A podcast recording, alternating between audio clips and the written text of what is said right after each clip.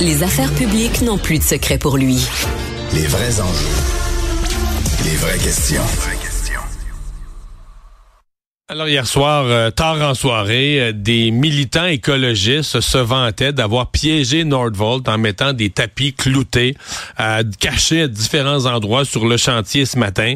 Euh, ils avaient aussi, disent-ils, avoir remis des clous à travers, plantés à travers certains arbres, ce qu'ils avaient déjà fait il y a une couple de semaines, là, en disant que quand ils vont couper les arbres, vont briser la, la machinerie. Est-ce euh, des actions utiles? Est-ce une bonne façon de passer le message écologiste? Euh, Laure Varidel, éco-sociologue, cofondatrice d'Équiterre, chroniqueuse au Journal de Montréal, euh, est avec nous. bonjour Laure. Bonjour. Vous, vous, qui êtes un peu là, sur les deux, là, la science de l'environnement, mais la communication aussi, comment vous voyez des actions comme celle-là? Ben, c'est intéressant de regarder les études qui ont été publiées en général sur ce genre d'action.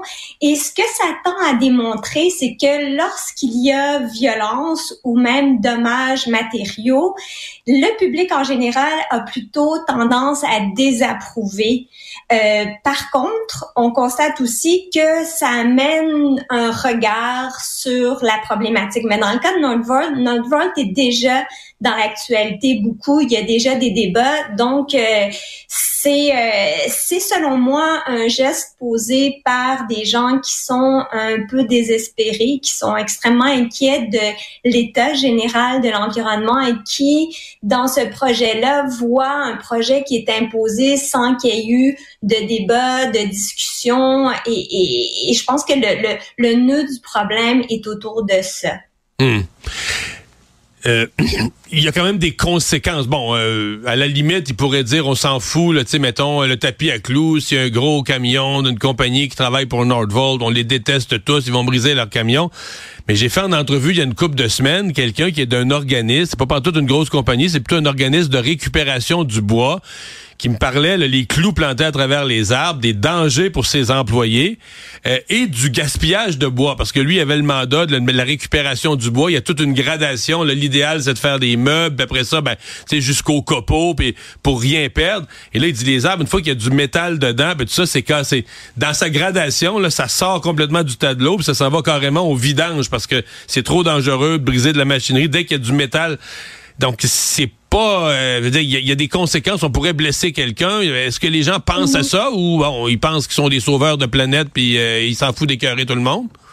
Écoutez, je sais pas, je suis pas en contact avec ce, genre d'écologiste-là. Je comprends. Je suis plus en lien avec des scientifiques. Je suis aussi euh, professeur à l'Institut des sciences de l'environnement. On se questionne beaucoup, notamment sur les, les processus qui mènent à de tels projets et ce qui fait consensus dans la communauté scientifique et ce qui est relayé par la plupart des groupes de citoyens qui se mobilisent, c'est de dire on va trop vite avec ce projet-là on s'engage dans un processus sans tenir compte des impacts sur l'eau potable, sans tenir compte des impacts sur l'air. Et sur l'eau potable, plus on commence à regarder le lieu, on a beaucoup dit que c'est un site contaminé, puis certains vont dire « Ah, mais il n'y a pas de problème, c'est un site contaminé, de toute façon, tant mieux si on fait quelque chose là. » Sauf que quand tu vas gratter dans un site contaminé, tu vas faire de la construction, tu vas jouer dans des milieux humides qui jouent un rôle, même s'ils sont contaminés, pour la biodiversité, dans le cycle de l'eau et tout ça.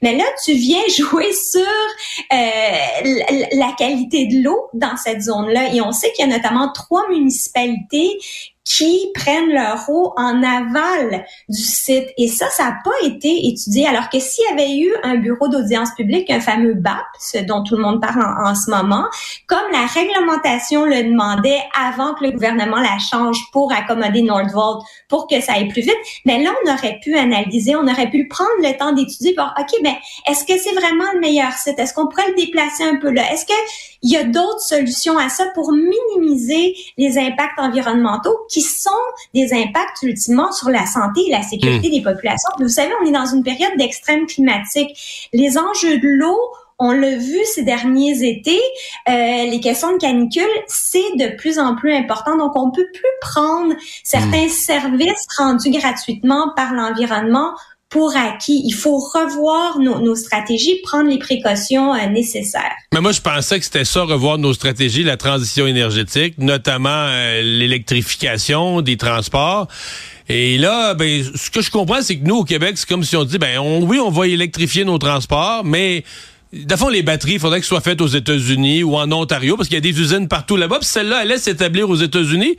Puis ce qu'on entend des environnementalistes du Québec, c'est que ben, ça aurait dû être ça. On aurait dû laisser. On n'a jamais eu d'industrie automobile au Québec. On aurait dû laisser cette industrie-là s'établir comme prévu aux États-Unis ou en Ontario. Volkswagen s'établit, puis personne se plaint. Mais pas chez nous au Québec. Nous, on aurait racheté les, on aurait racheté leurs batteries, mais pas les fabriquer chez nous. C'est ça qu'on entend, non? Ben, moi, c'est pas ce que j'entends du milieu environnemental, ah, en tout cas pas du tout. C'est plutôt de dire, ben, prenons le temps d'étudier le projet, puis faisons-le comme il faut. Oui, on veut une transition énergétique, oui, on veut une transition écologique plus large, mais faisons-le comme il faut et travaillons sur la réduction à la source. Il y a beaucoup de débats aussi sur, tu sais, à quoi vont servir ces batteries-là? Est-ce que c'est la meilleure compagnie dans laquelle investir aussi? Il y a des compagnies québécoises qui en font des batteries, qui développent dans d'autres d'autres technologies. Puis ça, ça a été peu, peu exploré. On a eu l'impression que là, tout d'un coup, on trouvait la manne. On met 7,3 milliards d'argent public. Là, les banques questionnent aussi des, oui, c'est 7,3 milliards d'argent public, le fédéral et le, le, oui, provincial. Oui, je comprends, mais la, la, la, la plus, la plus grosse partie arrive dans la phase de production. On en récupère. Je comprends que c'est le chiffre qu'on s'est habitué à dire puis qui se répète, mais c'est pas ça, là. Tu sais, dire ça, si on met ces montants-là, c'est que ça va avoir été si on met le montant au complet, c'est que ça va avoir été un vif succès, puis on va être rentré dans notre argent pas à peu près. si on arrive au, au 7.3 là. Espérons-le, mais là, on est déjà en train de faire des concessions, on est déjà en train d'assumer un coût environnemental et social sans savoir les hmm. bénéfices économiques à plus long terme. Puis, vous savez, juste vous dire, euh, Monsieur Dumont, il y a moyen de protester pacifiquement, de s'exprimer sur la place publique. Ce dimanche, d'ailleurs, il y a les maires au front qui vont organiser un sit-in à 11h30 devant le bureau du premier ministre à, Montréal, sur la rue Sherbrooke, de, de 11h30 à 12h30 pour dire pacifiquement qu'elles veulent des études, qu'elles veulent qu'on prenne le temps de faire un bon projet, que c'est important de protéger la qualité de l'eau, la qualité de l'air.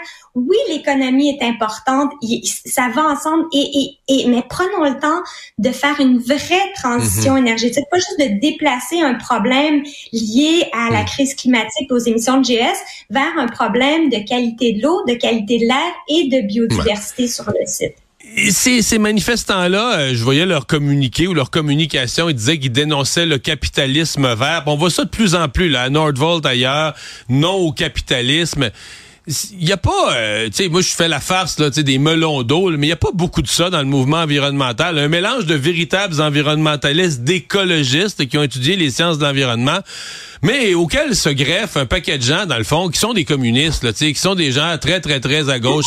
non, mais anti-entreprise privée. Puis je dire, c'est juste qu'être communiste aujourd'hui, si tu sors les slogans de Karl Marx, t'as l'air un peu dépassé, t'as l'air vieux jeu. Fait que tu te mets un habit vert, tu dis que tu veux pas d'entreprise privée, mais c'est au nom de l'environnement ça devient plus acceptable, plus à la mode. Mais dans le fond, il leur pancarte, c'est écrit non capitalisme dessus, là. Ben, bon, il y, en a qui ont ces, ces, ces, pancartes-là. Euh, en effet, en fait, ce qui est dénoncé, moi, ce que j'entends qui est dénoncé dans plusieurs milieux, y compris des milieux économiques, euh, c'est le problème de l'externalisation des coûts environnementaux et sociaux. C'est qu'on privatise les profits et on socialise les coûts parce que tout ce qui est lié à la pollution, c'est qui qui paye? C'est le gouvernement. Les frais de santé plus élevés parce que on respire de l'air euh, contaminé à, à Rouen-Noranda, on boit de, de, de l'eau qui a, qui a des, des, des résidus de, de, de, pesticides qui jouent. Non, à Rouen-Noranda, la ville, la ville au complet vit avec des payes de, cette entreprise-là. Mais je dis pas qu'il faut qu'elle pollue, là. On veut tous la ben dépolluer, mais... dire, les, profits sont, les, les bénéfices sont partagés par la population aussi, là. Ben, parce que le problème, c'est que les problèmes de santé, ils sont vécus à plus tard par la population, mais un coup que la personne elle a le cancer du poumon, elle dit ben j'aurais peut-être dû faire les choses autrement, mais il est comme hmm. trop tard parce que la personne est exposée. Ce, qu'on, ce, qui est demandé, moi ce que j'entends du milieu environnemental en général, c'est d'écouter les scientifiques, de mettre en place les principes de précaution qui sont nécessaires, d'être à l'affût des risques. Je veux dire, on est capable de se, de se développer, d'être prospère. Il y a plein de pays qui le font. Là. Pourquoi est-ce que nous, on le ferait pas? Puis je dirais qu'en général, le Québec le fait. C'est juste que là, on est sur une tendance à dire, ben, quand les normes font pas l'affaire des entreprises, on change les normes. Mais justement, Rouen Noranda, c'est ce qu'on fait. On permet plus d'arsenic, on permet plus de plomb, on permet plus de candium, puis on a des problèmes de santé qui sont hmm. majeurs. Puis ça, ça va retentir aux États-Unis bientôt parce qu'ils sont en train de réaliser que l'air, la pollution de l'air au Québec, ils l'ont vu l'été passé avec les feux de forêt, ça arrive à New York. Là, il y a des chercheurs qui sont en train de s'intéresser à ce qu'on fait au Québec puis à dire, wow, d'après moi, il y a quelques entreprises américaines qui nous en envoient en sens inverse aussi. Laure Varidel, merci d'avoir été là aujourd'hui. Merci, M. Dumont. Bonne soirée. Au revoir.